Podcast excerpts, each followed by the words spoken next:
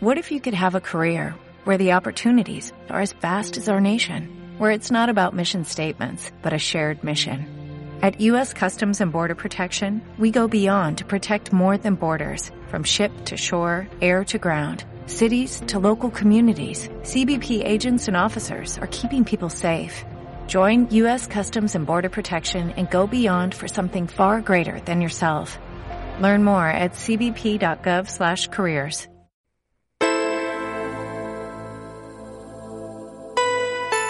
Muy buenos días a todos. Otro día más con la Roldana en la radio en CLM Activa. Hoy está con nosotros un invitado muy especial.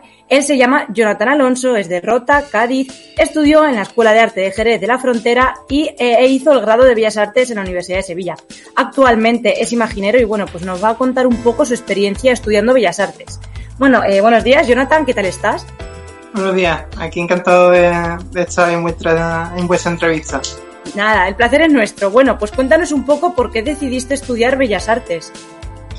La verdad es que me dediqué al mundo de las bellas artes, aparte de que no tengo ni en el entorno familiar a nadie así que esté relacionado con el mundo, lo más cercano puede ser mi padre que se dedicaba al tema de la fotografía, fue a, raíz del mundo de, la Semana Santa que me empecé a interesar sobre el tema de la imaginería, de los escultores, y empecé más que nada por una obra que hay aquí en Rota, que es de Luis Ortega Bru, y fue donde me empezó un poco a picar gusanillo por el tema de la imaginería, porque en realidad que yo siempre dibujaba, me gusta mucho el tema del dibujo, hacer cositas con plastilina, y era lo que siempre más o menos estaba haciendo. Y cuando ya tenía un poco más de uso de la razón, pues decía yo, mira, quiero ser imaginero, también tiene especial vinculación con el tema de, mi abuela, que, que una, pequeña historia que ella conté cuando hice mi primera virgen que estaba en, en un pueblo de Granada, que ella era devota de una imagen de aquí, de nuestro Padre Jesús cautivo, y claro, pues mi sueño era ser el que hiciera la Virgen que acompañara cada martes santo a, a, la Virgen como mi abuela acompañaba cada martes santo a esta imagen y desde ahí pues, empezó un poco, digamos, lo que es más esta vinculación, digamos, en serio con el tema de la imaginería. O sea que por así decirlo, más o menos como que siempre tuviste claro a lo que te querías dedicar, pero bueno, también se te pasaron por la cabeza, no sé, otras ideas, porque por ejemplo me has comentado que digamos que el único así más cercano a Bellas Artes sería tu padre porque es fotógrafo, claro, entonces esto como que viene un poco, no viene de familia este, esta decisión tuya, o sea, no sé, ¿tuviste otras ideas? De que estudias? No, siempre desde, ya te digo, desde chico, eh, mientras otros decían que ser futbolista, lo típico, yo tenía claro desde pequeño de que lo mío era el tema de, las bellas artes. De hecho, siempre quería apuntarme a cosas de manualidades, de, de pintura, es que siempre tenía esa vinculación. Y mi padre, aunque no fuera de forma, digamos, profesional, era más bien amateur y eso, pues sí estaba muy relacionado con la fotografía, pero ya de mi familia nada, ha sido todo cosa propia a mí. Pues muy bien, además yo que sé, en Andalucía, sabiendo lo bonita que es la Semana Santa, pues también eso yo creo que marca mucho. Y bueno, eh, hablando, ya pasando a hablar un poco sobre tu formación, ¿nos podrías contar tu experiencia tanto en el Bachillerato de Bellas Artes como ya en la carrera? Mm, digamos que el principio fue en la escuela de arte, fue donde yo empecé a tener un poco más de lo que son las nociones de lo típico, las clases de dibujo, de un poco de diseño y introducirte un poco en, el tema de la historia del arte. Y poco a poco pues, te, van explicando, pero digamos que donde entra ya la materia es, digamos, ya en el grado ya en la carrera fue conocer, aunque yo muchas veces lo digo, hay muy buenos profesores, pero allí es donde se aprende más de, los compañeros, porque cada compañero es un mundo y tiene muchas cosas que aprender y allí estás constantemente con ellos y aprende de su forma de, pintar o cómo ellos mezclan los colores. Al final es, es, como una mezcla de todo, de lo que te enseñan los profesores más lo que tú vas aprendiendo de, de tus compañeros. La verdad es que en la carrera Mm, se aprenden muchas cosas, aunque con los cambios hechos de las leyes educativas, pienso que quizás un poco la carrera ha ido perdiendo un poco, se resume, lo que eran asignaturas antes más largas, ahora se resumen en cuatro meses, y eso creo que, afecta un poco a lo que es la, digamos, al rendimiento y a la calidad de que pueden salir algunas obras. Claro. Y bueno, si nos tuvieses que contar qué es lo mejor y lo peor de estudiar Bellas Artes, ¿qué dirías? Hombre, yo lo mejor me quedo es la formación que adquiere, ya no solo, como he dicho antes, de lo que son los docentes de los profesores, sino de los propios compañeros. Estar rodeado de, de 20 compañeros, cada uno con una forma de, de interpretar sus cosas, de su vista, cómo ven es una, es una cosa que es un enriquecimiento que quizás de otras formas no lo tenga. Mucha gente dice, no, yo soy autodidacta. Mucho autodidacta que sea no es lo mismo que tenés a alguien donde fijarte, donde aprender. Hmm. Y eso es una de las cosas que te da a la carrera. Lo peor diría, lo que he dicho antes, el tema de, de los años, de que hay asignaturas, por ejemplo, como es la anatomía, que en cuatro meses se queda corto y quizás necesita más tiempo. Eh, pero bueno, a grandes rasgos, habiendo comentado un poco esto y tu experiencia qué es lo mejor y lo peor, obviamente subjetivamente, ¿invitarías o, animarías a la gente, recomiendas que estudien el grado de Bellas Artes? Yo sí, totalmente. Ya mm, pasar por la carrera de Bellas Artes, ya te digo, mi experiencia en la Universidad de Sevilla ha sido fabulosa lo, lo, que, lo que te llevas de allí, de todo lo que puedes llegar a aprender. Que hay cosas que se pueden cambiar para mejorar, evidentemente, y ahí entra el tema de lo que es la, la educación y que habrá que darle una vuelta de tuerca a cómo se están haciendo las cosas últimamente. Pero evidentemente, claro que, que totalmente recomendable de estudiarlo. Y si tienes la experiencia de poderse ir fuera con las Erasmus y conocer otras cosas. Es una, una carrera que, que, necesita mucho de, de, lo que ves de, de, de, los que están a tu alrededor. Claro. ¿Y considerarías, bueno, consideras que Bellas Artes está un poco infravalorado la carrera? Sí, desde chico es una cosa que he visto, que yo cada vez que decía que, que yo quería hacer Bellas Artes, como es una carrera que no tiene salida, como que te vas a morir de hambre, que eso es, no es una profesión, que eso es un hobby, que siempre se, se le van poniendo trabas y trabas. Parece que como hacer lo que te gusta, como parece ya que no es un trabajo, que como es una diversión, un hobby, y no se puede ganar la vida. Es verdad que mmm, quizás este problema viene por cómo vemos el arte, que lo vemos como una forma de entretenimiento y no lo miramos más allá como un trabajo, sino es, es su tiempo libre pues se entretiene, ¿no? Es un trabajo como cualquier otro, hay que echar sus horas de trabajo y tú estás dejando una cosa que es tu creatividad, tu esfuerzo, tu dedicación y, hombre, es una cosa que después va a quedar por los años, que la pena es esa, que no se valore y una pena, la verdad. Y bueno, y el mejor ejemplo pues eres tú, ¿no? Cuando te decían que te vas a comer los mocos, que no vas a encontrar trabajo, pues mira, tú eres imaginero y al fin y al cabo estás eh, trabajando de algo que te gusta. Entonces desde aquí, pues es lo que siempre decimos, que animamos a la gente a que hagan lo que de verdad ellos quieren y pues algo que les guste y, y con lo que vayan a ser felices. Y bueno, ya también un poco enlazando con el tema de la Roldana, sabes que la Roldana un poco nuestro principal cometido es el de crear referentes femeninos eh, en los jóvenes. Eh, ¿Tú estudiaste alguna mujer a lo largo de, de tu carrera? Sí, mmm, una que me sorprendió mucho fue la de Clamir Claudet, que el tema de Rodin, porque claro, yo siempre he estado enfocado más en el tema de la, de la escultura, pero también eh, hemos dado artistas como Mari Casá, como Frida Kahlo, como Artemisa Gentileschi, eh, y sobre todo la Rodana, porque ya te digo, siendo imaginero, para mí uno de mis referentes clave es la Rodana. Y tenemos aquí en Andalucía gran parte de su obra, mucha que está en Estados Unidos. Hmm. ¿Y a qué crees que se ha debido, el, en tu caso, haber estudiado a, a, mujeres? Porque a lo mejor los profesores estaban interesados, o, o a qué crees que se debe esto? Hombre, nosotros hemos, cuando estudiamos, verdad que en la historia del arte siempre todo lo que se da son artistas masculinos. Siempre tocas pocos artistas femeninos, es decir, sota, caballo y rey.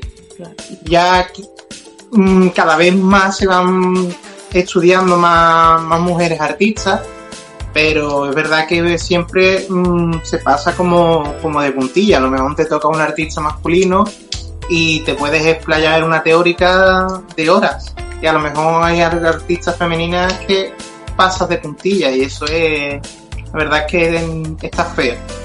Sí, sí, sí. Bueno, pues eh, me alegra saber que tú sí que pudiste estudiar alguna mujer artista y bueno, pues esperemos que esto vaya más, que cambie con estos tiempos. Ya, pues es lo que digo un poco, que gracias a la Roldán y a muchas otras plataformas, eh, cuentas de Instagram que se dedican a la divulgación de arte, pues que esto digamos que vaya cambiando, aunque sea poco a poco, porque se necesita tiempo, también es verdad. Y bueno, ¿Qué opinas sobre la desigualdad de otros grados o carreras que sí quedan, como has dicho, pasan de puntillas por el hecho de estudiar a mujeres? Artistas, claro. A mí una cosa que me, parece llamativo, porque cuando yo estudié Bellas Artes, la mayoría eran mujeres, más, había más, más mujeres que hombres. Pero después es cierto que, cuando lo ves el tema de exposiciones, en galerías, siempre aparecen más hombres que mujeres. digo, pero bueno, si, si yo en mi promoción había bastante mm, mujeres y tal, ¿cómo es que al final, dónde acaba? Y eso es lo que a mí me llama mucho la atención.